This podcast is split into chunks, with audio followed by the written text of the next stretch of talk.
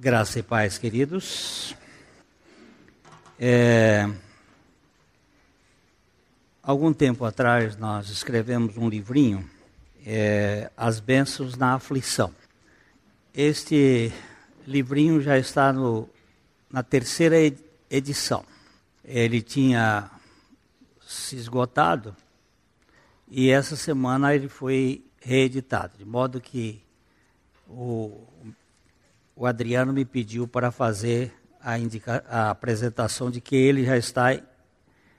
Nós fizemos uma, uma reedição um pouco trabalhada, me, melhorando alguma coisa, e ele é um livro que fala das quatro, quatro aflições que nós ganhamos, temos na vida: o vale estreito, o deserto as tentações e os espinhos. São todos nós passamos por isto. E como é que o, aquele que foi ferido pode tratar conosco nessas aflições? As bênçãos na aflição. Normalmente a gente ia dizer os ais na aflição, mas não são os ais não são os gemidos, são as bênçãos que nós vamos encontrar na aflição. É, a capa do nosso boletim hoje tem um esclarecimento.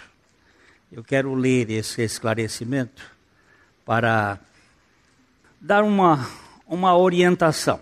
É, o Sir Winston Churchill, que foi primeiro-ministro da Inglaterra na época da Segunda Guerra Mundial, ele dizia: para testar o presente você precisa apelar para a história. Os fatos são testemunhas inapeláveis das narrativas. Necessitamos conhecer a história a partir dos relatos dos seus protagonistas e, às vezes, Precisamos recorrer à história para dirimir alguma dúvida no processo da sua descrição. Nada melhor do que os registros dos fatos. Alguém me disse que eu havia mudado de posição na pregação nesta igreja nesses últimos anos. Eu disse que era possível. Mudar é algo que acontece no processo da vida. Muitas vezes começamos com um certo conhecimento e, com o passar do tempo, adquirimos uma melhor compreensão da realidade. Isso é muito frequente, tem acontecido com muito. Disse também que uns mudam evoluindo na sua dependência de Deus, outros mudam despencando na poça do suor acre dos seus esforços. Enquanto os primeiros crescem em piedade, os outros incham em presunção. Que o Senhor tenha misericórdia de nós e nos mantenha dependentes. Mas no que ele dizia ser a minha mudança não corresponde aos fatos. Por esse motivo, eu achei melhor fazer um esclarecimento público, reeditando aquilo que escrevi há 29 anos, quando procurava dar uma informação à igreja sobre a origem da denominação e da teologia adotada pelos batistas.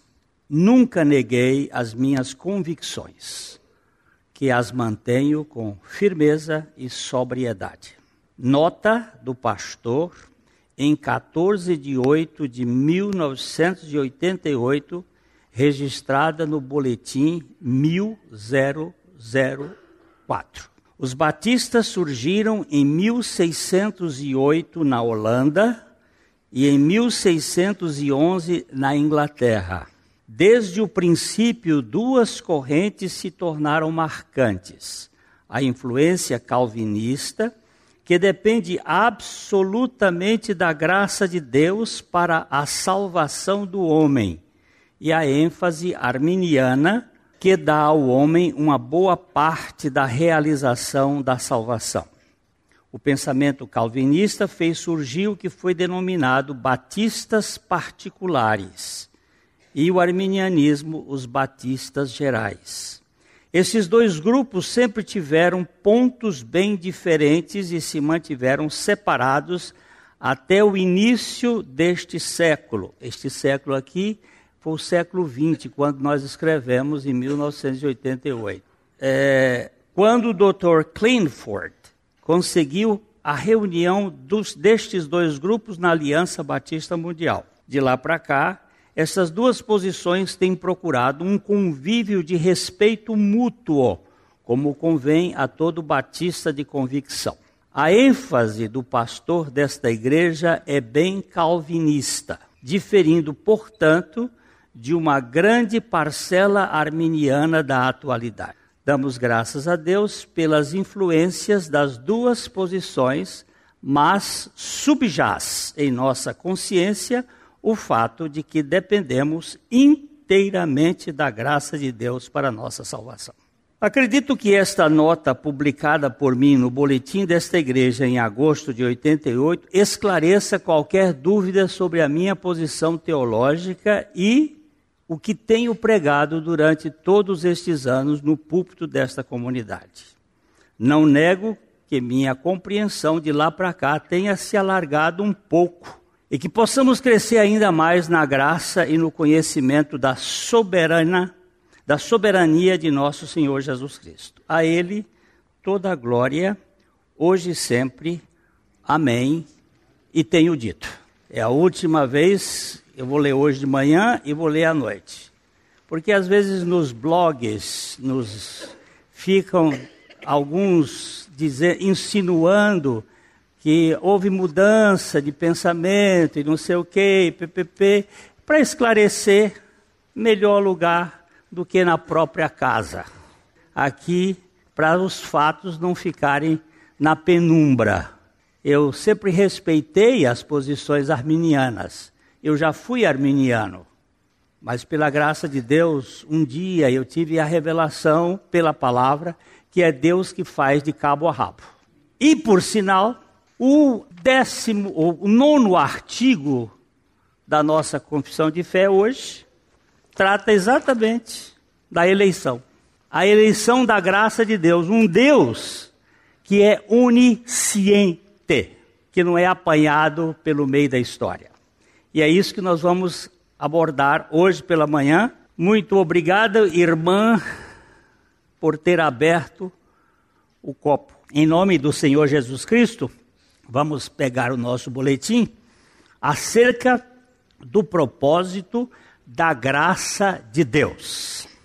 Deus é eterno, isto é, não está limitado ao tempo. Deus é onisciente, isto é, nada encontra fora do seu eterno conhecimento. Ele não conhece mais hoje do que sempre conheceu. O que é histórico, ele já sabia e a sua presciência é apenas para nós que vivemos no tempo. Deus é o eternamente onisciente.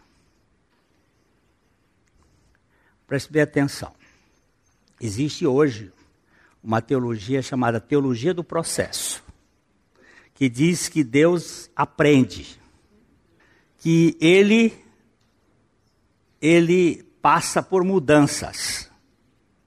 Tem alguns teólogos grandes aqui no Brasil sustentando essa ideia.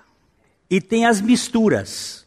E é por isso que este artigo de fé que nós adotamos, ele foi editado em New Hampshire, nos Estados Unidos, em 1833.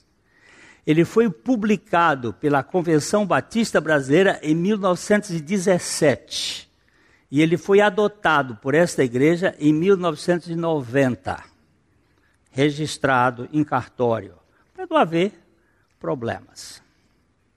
Então, nós não estamos em cima de ideias criadas assim por, por qualquer. Foi, é produzido ao longo do tempo, em alicerce firme. Deus é onisciente. Quando eu digo onisciente, eu não sei explicar isto. Mas é que ele sabe tudo, sempre soube de tudo como tudo é agora, antes de tudo ser. Ele sabe todas as coisas. William Hendrickson observa: o ato que teve lugar no tempo tinha suas, sua base no ato que ocorreu na eternidade. Tudo que é histórico foi planejado no passado eterno e tudo que Deus fez tem um eterno propósito. Não há incidentes casuais ou acidentes de percurso no projeto eterno de Deus, pois caso houvesse, ele seria surpreendido por algo que não sabia, e neste caso, ele não seria onisciente. Deus é eternamente onisciente. Uh, vamos aqui imaginar isso aqui. Isso aqui é o tempo, esses três negócios aqui. E aqui é a eternidade. O tempo teve um começo, vamos dizer, vai ter um fim. Tempo é o Cronos, Alfa e Ômega. Um começo e vai ter um fim. Mas o tempo está dentro da eternidade. Deus está aqui, está aqui. Deus está aqui, está aqui, está aqui, está aqui, está aqui. Ou seja, Deus está na eternidade onde o tempo está inserido. Aí desanuvia qualquer coisa da mente que tem necessidade de começo e fim. Ele é eterno conhecedor. O texto de Roberto McCain, quem é Roberto McCain? Foi um grande homem de Deus do século XIX. Ele nasceu em 1813 e morreu em 1843. Quantos anos ele tinha? 30 anos. Tão novinho. Mas ele deixou uma obra extraordinária. Foi um dos grandes pregadores, mentores do avivamento é, na Escócia. Então, o texto de Roberto McCain, retirado da revista Betel, em 2010, revista Betel, publicada pela Associação Betel, 2010. Se alguém lhe pergunta, como tu te atreves, verme vil, a dizer que o Salvador é teu? A resposta é esta: porque eu sou dele. Ele me escolheu desde antes da fundação do mundo, mesmo que eu nunca o tivesse escolhido.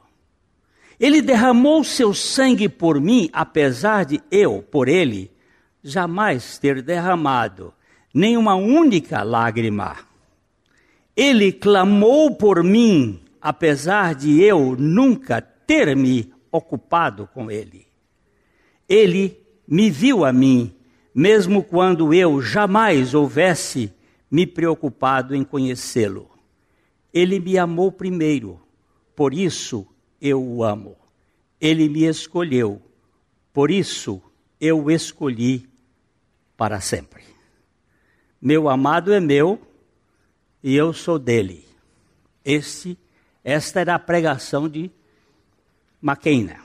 Primeiro parágrafo do artigo de fé da nossa igreja diz o seguinte: cremos que a eleição é o propósito eterno de Deus, segundo o qual ele misericordiosamente regenera, santifica e salva pecadores. Ou seja, pela graça da ação soberana da Trindade, os crentes são selecionados em Cristo, nas eras eternas, para a salvação preparada antes da fundação do mundo e da queda do ser humano. Deus é onisciente. Ele sabe tudo e tudo está dentro do seu propósito. As Escrituras dizem que Deus, o Pai, nos abençoou com, todas as, com todo tipo de bênçãos espirituais. Efésios 1, 4 e 5. Assim como nos escolheu nele antes da fundação do mundo, para sermos santos e irrepreensíveis perante ele e em amor nos predestinou para Ele, para a adoção de filhos por meio de Jesus Cristo, segundo o beneplácito da Sua vontade. Quando é, Pilatos escreveu em cima da, da cruz de Jesus Cristo e mandou escrever em hebraico, grego e latim, Jesus, Rei dos Judeus, os judeus ficaram muito irritados com aquela declaração e disseram: não é assim. Diga, ele diz que ele é o Rei dos Judeus. E o Pilatos disse assim: O que eu escrevi, escrito está. Rogégrafa, gegrafei não volto atrás. Se Pilatos não voltava atrás, você acha que o Espírito Santo vai voltar atrás? Eu posso, eu vou diante da Bíblia, eu tenho muito assunto da Bíblia que eu não entendo, mas eu curvo a cabeça e digo amém. E assunto encerrado. E ele diz aqui que assim como nos escolheu nele, em Cristo, antes da fundação do mundo, está escrito, para sermos santos e irrepreensíveis perante Ele, não para sermos pecadores e rebeldes, mas fomos escolhidos para sermos santos e irrepreensíveis perante Ele e em amor nos predestinou para Ele. A Bíblia, perdão, esta seleção divina não pode ser entendida por nós, mas não pode ser negada também, porque é inteiramente bíblica. A Bíblia é clara em dizer que Deus, vamos ver 2 Timóteo 1, 9, nos salvou e nos chamou com santa vocação, não segundo as nossas obras, mas conforme a sua própria determinação e graça, que nos foi dada em Cristo Jesus antes dos tempos eternos que, é que você diante disto diz? Amém. Você entende isto? Creio que não. Eu também não entendo. Mas eu tenho que me submeter à palavra de Deus. Não é a palavra de Deus que tem que se submeter à minha lógica. É, esta semana eu recebi um, um WhatsApp em que o padre, um arcebispo, ele está com uma, um negócio de cor na cabeça, assim, não pode ser padre, não, deve ser arcebispo. Disse que a igreja está acima da Bíblia, porque a Bíblia foi escrita pela igreja. Eu digo, ah, misericórdia. Isso é uma tradição antiga católica, que parece que já tinha sido superada, mas parece que está voltando. Não. A igreja é fruto da palavra de Deus. Ela não é não é ela que respalda a Bíblia. A Bíblia é clara em dizer isto, que é a obra soberana de Deus. A soberana eleição de Deus é o molde em que todo o universo está enquadrado. Ponha de lado a gloriosa verdade da eleição incondicional de Deus, e não somente todos os cristãos sairão da igreja, como também todas as estrelas cairão do céu e todas as páginas da Bíblia serão tiradas, grita J. Blanchard. Segundo ponto, é que ela, isto é, a eleição, sendo perfeitamente coerente com o livre-arbítrio do homem, inclui os meios de que Deus se serve para levá-la a efeito. Isto é, pela graça do Espírito Santo. Eu, pessoalmente, não apoio a ideia livre-arbítrio. Por quê? Acho que nós temos livre decisão pós-pecado, mas não temos livre-arbítrio em sua profundidade. Por quê? Porque só Adão e Eva tiveram livre-arbítrio. O que, que significa isso? Eles podiam escolher não pecar e pecar. Depois do pecado, nós não temos livre arbítrio porque nós só podemos escolher pecar. nós não podemos escolher não pecar. Só depois de regenerados pelo Espírito Santo, por obra e graça de Jesus Cristo feita na cruz, é que nós temos a livre decisão de optar. Primeiro precisamos ser regenerados ou vivificados pela palavra para poder decidir se cremos ou não cremos. Porque um morto não tem condições de decidir. Ninguém é salvo arbitrariamente, mas todos os que foram salvos pela graça são escolhidos por Deus. Nós vamos ler 2 Tessalonicenses, capítulo 2, 13 e 14. Por isso, devemos sempre dar graças a Deus por vós, irmãos amados pelo Senhor, porque Deus vos escolheu desde o princípio para a salvação, pela santificação do Espírito e fé na verdade, para que também vos chamou mediante o nosso evangelho para alcançardes a glória de nosso Senhor Jesus Cristo. A escolha divina é fato e a decisão humana é indispensável. As duas coisas são como os dois trilhos de um trem. Eles correm paralelos e, segundo a descrição matemática, duas paralelas correm até se unir no infinito. Lá no infinito, lá no trono de Deus, elas se unem. Agora, aqui na terra, elas vão andar juntas. Tanto a soberania de Deus como a decisão humana caminham juntas. Deus escolheu o patriarca Abraão para que, através de sua semente, isto é, o Cristo, a bênção da redenção fosse concedida a todas as famílias da terra sem distinção, mas por livre decisão pessoal. Assim, Deus, através do seu povo escolhido e do seu filho eleito, cria as condições de concretizar a eleição da graça em favor de todas as nações. Vamos ler Atos, capítulo 13, verso 48. Os gentios, ouvindo isto, regozijavam-se e glorificavam a palavra do Senhor e creram todos os que haviam sido destinados para a vida eterna. Pega esta palavra destinados. Quem os destinou? Está na voz passiva. Todos os gentios creram. Quem? Os que foram destinados para a vida eterna. Nenhum crente em sã consciência pode negar que é Deus quem escolhe o seu povo, uma vez que a Bíblia é clara. Pode sim dizer que não sabe como isso acontece.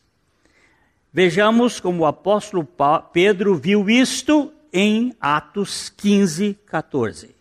Expôs Simão como Deus primeiramente visitou os gentios a fim de constituir dentre eles um povo para o seu nome. Aqui está claro que Deus constituiu entre os gentios um povo para si. Terceiro, que é uma manifestação por excelência gloriosa da soberana bondade de Deus sendo infinitamente livre, sábia, santa e imutável.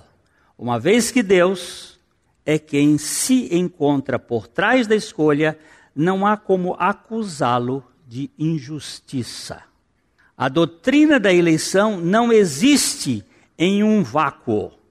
Ela precisa ser vista no contexto da soberania divina, da depravação do homem e da entrega da fé, afirmava Donald MacLeod. O profeta Jeremias diz em Jeremias 31, 3: De longe se me deixou ver o Senhor dizendo: Com amor eterno eu te amei, por isso com benignidade te atraí. O profeta está falando ao povo de Deus que goza de um amor eterno e é atraído através da sua benignidade irresistível. Como nos diz o apóstolo Paulo, é a benignidade ou bondade de Deus que nos conduz ao arrependimento. Eu tenho que pregar o evangelho a toda criatura, mas o Espírito Santo vai convencer. Eu não sei como é que ele vai convencer. Não tenho que negar a pregação a ninguém mas é o Espírito Santo quem convence. A W. Pink disse que o Espírito Santo faz algo mais em cada um dos eleitos do que dos não eleitos. Ele opera neles o querer como o realizar segundo a sua boa vontade. Isso significa que os meios da graça são usados pelo Espírito Santo para levar aqueles que hão de crer a crerem. A fé é um dom da graça de Deus. Ninguém pode crer sem o pleno e cabal convencimento do Espírito Santo e sem a regeneração pela graça. Nós lemos em Tiago 1:18, pois segundo o seu querer, ele nos gerou pela palavra da verdade, para que fôssemos como que primícias das suas criaturas. Ele nos gerou. Quatro, que ela exclui totalmente a jactância e promove humildade, amor, oração, louvor, confiança em Deus e uma imitação ativa da sua misericórdia. A salvação não é uma medida precária, nem se baseia no que nós fazemos, mas no que Cristo fez em nosso favor desde a eternidade, pois ele foi imolado antes da fundação do mundo. Ninguém pode se orgulhar por ter nascido em uma determinada família ilustre ou nobre, porque isto não dependeu da sua escolha. Ninguém pode se vangloriar de ter sido regenerado, pois a sua decisão em receber a Cristo foi precedida de uma operação divina que vem desde as eras eternas. 1 Coríntios capítulo 4, versículo 7. Pois quem é que te fez sobressair? E que tens tu que não tenhas recebido? E se o recebeste porque te vanglorias, como se o não tivesse recebido? Ah, o que que você fez, menina, para nascer na família da Belmaí do Paulo? Você não, não pediu? Você não, não interferiu um pouquinho? E por que, que eu não nasci na família da rainha da Inglaterra? Eu hoje seria. Não, eu sou mais velho do que o, o Charles, eu seria o, eu seria o. Ela ia morrer e eu ia ser o rei. Mas por que, que eu não nasci? Não depende de mim. E o Charles também não depende dele ter nascido na família. Ninguém pode se orgulhar de ter nascido em. Sim. Veja na versão da Bíblia a mensagem, como fica a questão da escolha divina. Essa, a mensagem é uma paráfrase é uma tentativa de deixar mais uh, clarificado o texto. Eu não uso paráfrases para minha leitura pessoal. Eu uso para cotejar, para comparar. Eu prefiro a minha Bíblia atualizada. Algumas pessoas preferem a corrigida. São duas versões muito boas. Outras preferem a Fiel, outras preferem a, a Nive, como queira. Eu prefiro a Ara, a revista e atualizada. Porque dizem que o uso do cachimbo é que faz a boca torta. Eu leio a Bíblia desde pequeno nesta versão. E sei os textos que sei de qual é nesta versão. Então, por isso, prefiro É uma questão de hábito. Mas esta versão aqui da mensagem, ela traz uma coisa interessante. Ela diz assim: Lembrem-se de quem vocês eram quando foram chamados para esta vida. Não vejo entre vocês muitos representantes da elite intelectual, nem cidadãos influentes, nem muitas famílias da alta sociedade. Não é óbvio que Deus deliberadamente escolheu homens e mulheres que a sociedade despreza, explora e abusa? Não é óbvio que ele escolheu gente do tipo Zé Ninguém para desmascarar as pretensões vãs dos que se julgam importantes?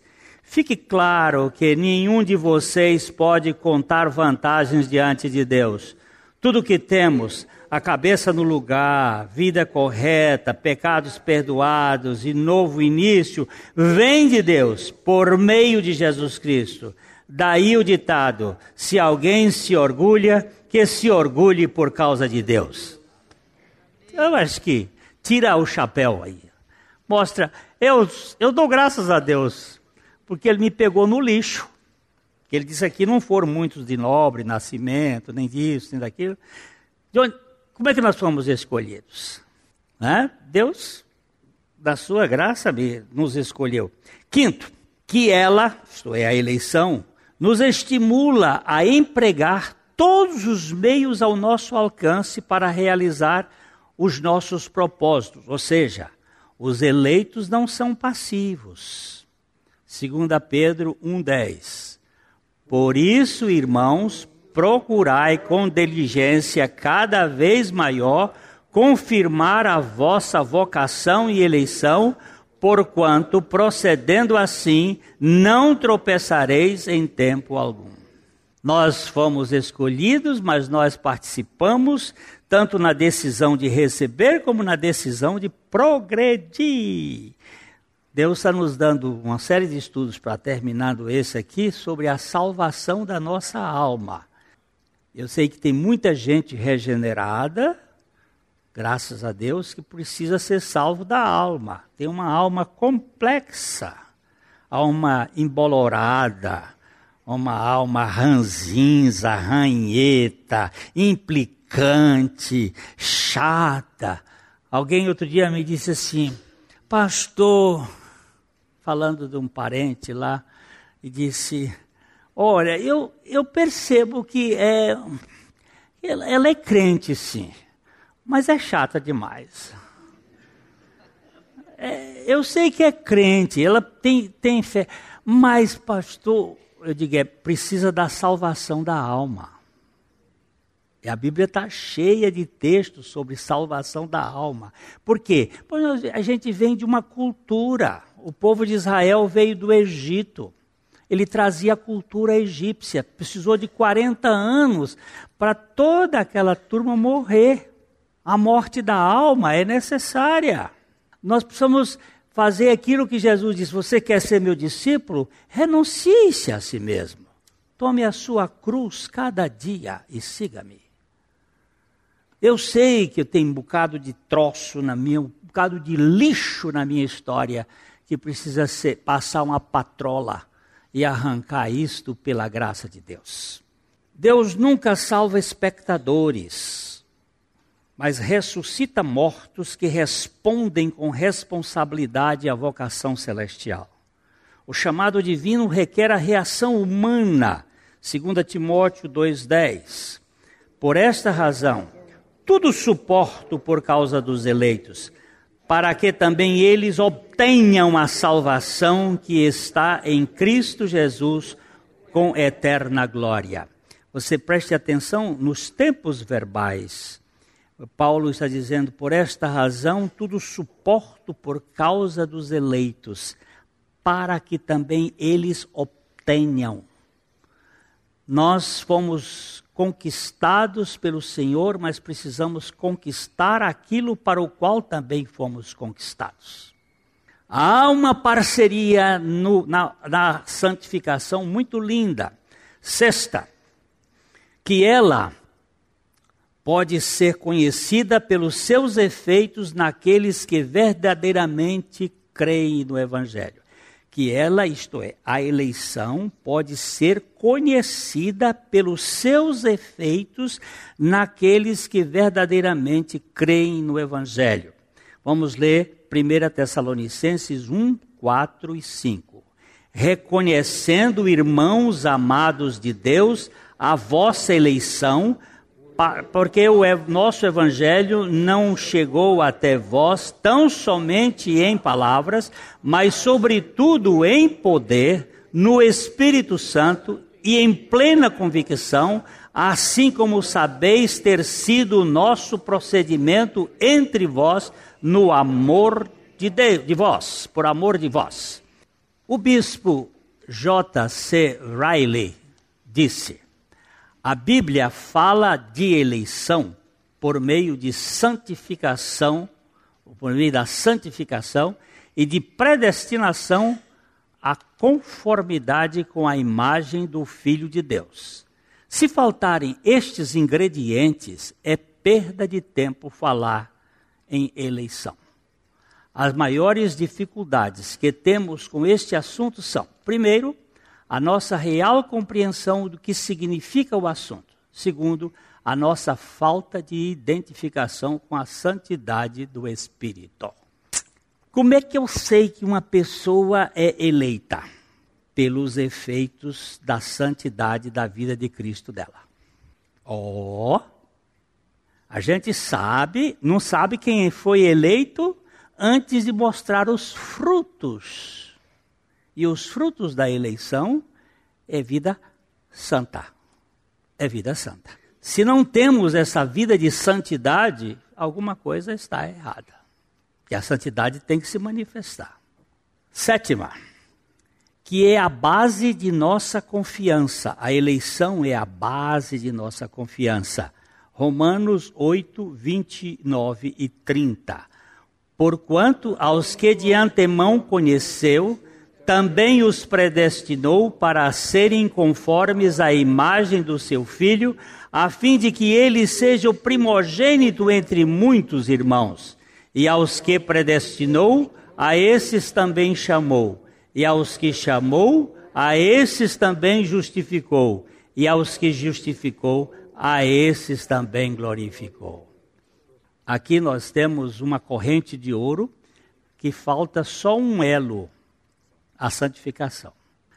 Porque a santificação não é monérgica, não é Deus que faz sozinho. É Deus que motiva e nós respondemos. A Bíblia é muito incisiva com esta pergunta. Vamos ler aqui Romanos 8:33. Quem tentará acusação contra os eleitos de Deus? É Deus quem os justifica. É a prova da justificação e a prova da justificação é a santificação do crente. O povo de Deus é justificado pela morte de Cristo na cruz e santificado pela vida ressurreta de Cristo no homem interior. O povo de Deus é justificado pela morte e é santificado pela vida. A Bíblia é muito incisiva nessa questão e nós precisamos ter convicção disso. O apóstolo Paulo, explicando a posição dos israelitas segundo os planos eternos de Deus, diz o seguinte em Romanos 11, 28 e 29. Quanto ao evangelho, são eles inimigos por vossa causa. Quanto, porém, à eleição, amados por causa dos patriarcas, porque os dons e a vocação de Deus são irrevogáveis. Isso aqui eu vou só dizer porque tem, tem, teve uma turma aqui na nossa igreja que andou pregando perda de salvação. E você é salvo, mas você é que tem depois que segurar a sua salvação, porque se você não segurar a sua salvação, você perde a salvação. Essa doutrina é uma doutrina católica, que depende de você pertencer à igreja e não a Cristo. Por isso essa doutrina. A doutrina bíblica que nós cremos é que, uma vez salvo, salvo para sempre. E que aquele que começou a boa obra em vós, vai completar até o dia de Cristo Jesus. Que não há jeito dele ficar no meio da estrada. Ele pode dar um trabalhinho, mas o Deus que tem o poder de salvar, ele vai salvar. Ele fez uma obra, ele vai continuar. Eu não, não creio em desviado de Cristo. Eu creio em desviado da igreja. Oitavo, e que em relação a nós mesmos devemos procurar com diligência fazer cada vez mais firme a nossa vocação e eleição, preparadas nos tempos eternos, dentro da perfeita onisciência divina. E 2 Pedro 1, 10 e 11 diz: Por isso, irmãos, procurai com diligência cada vez maior confirmar a vossa vocação e eleição, porquanto, procedendo assim, não tropeçareis em tempo algum pois desta maneira é que vos será amplamente suprida a entrada no reino eterno de nosso Senhor e Salvador Jesus Cristo. Uma das doutrinas que nós vamos estudar mais para frente, que eu acho tão segura, chama-se a perseverança do santo. Uma vez feito santo, este santo ele persevera até o fim. Não fica no meio, não ele vai e vai seguro. Cremos que a salvação dos pecadores em Cristo Jesus é um plano perfeito da Trindade, encetado, no, do, encetado do passado das eras eternas e concretizado na história pela obra de Cristo para um propósito eterno. E como o apóstolo Paulo, podemos dizer em Filipenses 3, 12 a 14: não que eu tenha já recebido ou tenha já obtido a perfeição, mas prossigo para conquistar aquilo para o que também fui conquistado por Cristo Jesus. Irmãos, quanto a mim, não julgo havê-lo alcançado, mas uma coisa faço, esquecendo-me das coisas que para trás ficam e avançando para as que diante de mim estão, prossigo para o alvo para o prêmio da soberana vocação de Deus em Cristo Jesus. Terminamos com este pensamento de J. A. Motier, que bem expressa todos os nossos argumentos. O plano de Deus para a salvação não é uma decisão para remediar uma situação histórica. Ele antecede a obra da criação. Aleluia! A mensagem que você acabou de ouvir faz parte do Ministério de Comunicação Palavra da Cruz. Temos um grande acervo de estudos bíblicos em áudio e vídeo. Distribuímos também gratuitamente o jornal mensal Palavra da Cruz. Entre em contato conosco pelo fone 0 operadora 43 33 728900 ou pelo e-mail livraria@piblondrina.com.br. Visite-nos pelo site www.livrariapiblondrina.com.br ou acesse www.piblondrina.com.br. Graça e paz.